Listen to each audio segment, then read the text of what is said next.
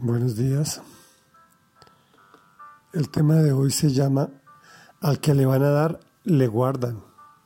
Estamos leyendo el primer libro de Samuel en el capítulo 9. Había un hombre de la tribu de Benjamín, muy respetado, cuyo nombre era Quis, hijo de Abiel, hijo de Seror, hijo de Becorat, hijo de Afía, también benjaminita. Quis tenía un hijo llamado Saúl, que era buen mozo y apuesto como ningún otro israelita, tan alto que los demás apenas le llegaban al hombro. En cierta ocasión se extraviaron las burras de su padre, Quis, y éste le dijo a Saúl, toma uno de los criados y ve a buscar las burras. Saúl y el criado se fueron y cruzaron las sierras de Efraín hasta pasar por la región de Salisa, pero no las encontraron. Pasaron también por la región de Salín y después por el territorio de Benjamín, pero tampoco allí las encontraron. Cuando llegaron al territorio de Suf, Saúl le dijo al criado que lo acompañaba, Vámonos, debemos regresar, no sea que mi padre comience a preocuparse más por nosotros que por las burras. El criado le contestó, en este pueblo vive un hombre de Dios que es muy famoso. Todo lo que dice se cumple sin falta. ¿Por qué no vamos allá? A lo mejor nos indica el camino que debemos seguir. Pero si vamos, ¿qué le podemos llevar? preguntó Saúl. En las alforjas no nos queda nada de comer, ni tenemos ningún regalo que ofrecerle al hombre de Dios. ¿Qué tenemos? Aquí tengo casi tres gramos de plata, respondió el criado se los puedo dar al hombre de Dios para que nos indique el camino. Antiguamente cuando alguien en Israel iba a consultar a Dios solía decir, vamos a ver al vidente, porque si así se le llamaba entonces al que ahora se le llama profeta.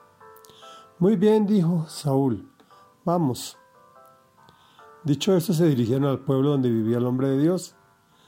Subían por la cuesta de la ciudad cuando se encontraron con unas jóvenes que iban a sacar agua les preguntaron, ¿se encuentra por aquí el vidente? Sí, está más adelante, contestaron ellas. Dense prisa, que acaba de llegar a la ciudad y el pueblo va a ofrecer un sacrificio en el santuario del cerro. Cuando entren en la ciudad lo encontrarán.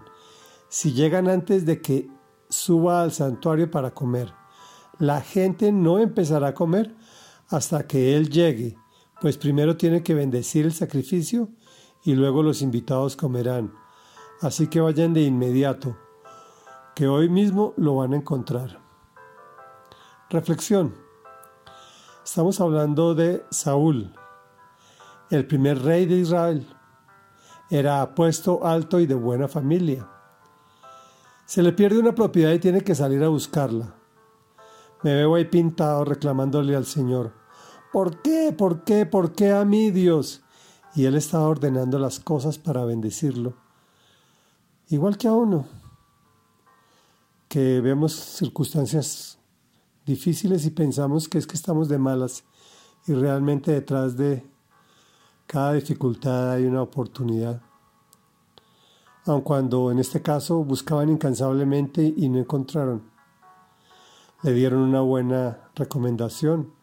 Preséntese ante Dios y, y llévale algo a, a su representante. No sabemos si ahí también hay una bendición escondida o es parte de la bendición. La gente no empezará a comer hasta que Él llegue. ¿Has oído el título de esta lectura? Al que le van a dar, le guardan. Pues Dios ya te dijo en su palabra que te va a dar. Aunque te demores, Él te lo tiene reservado para ti. Solo tienes que tener fe fe en Dios, en su palabra, en lo que está escrito desde hace mucho tiempo para ti. Pero tienes que creer en Dios, no como nos enseñan a tener fe en la fe.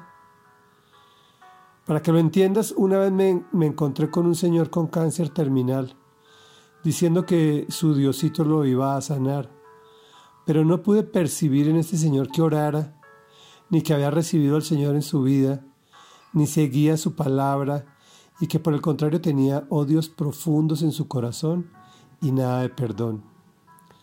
Al poco tiempo murió. ¿Quieres ver milagros? Generemos compromisos.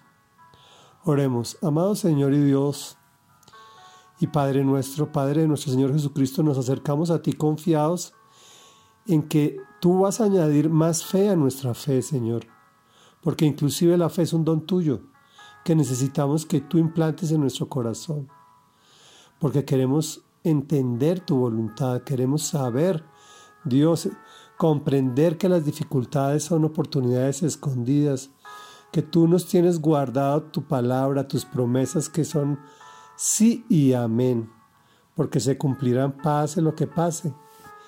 Y tu palabra dice que, que con estos mismos ojos veremos el cumplimiento de tus promesas. Te damos gracias, Señor, porque has puesto tu mirada en nosotros y nos amas con amor eterno. En el nombre poderoso de Jesús te hemos orado. Amén y amén.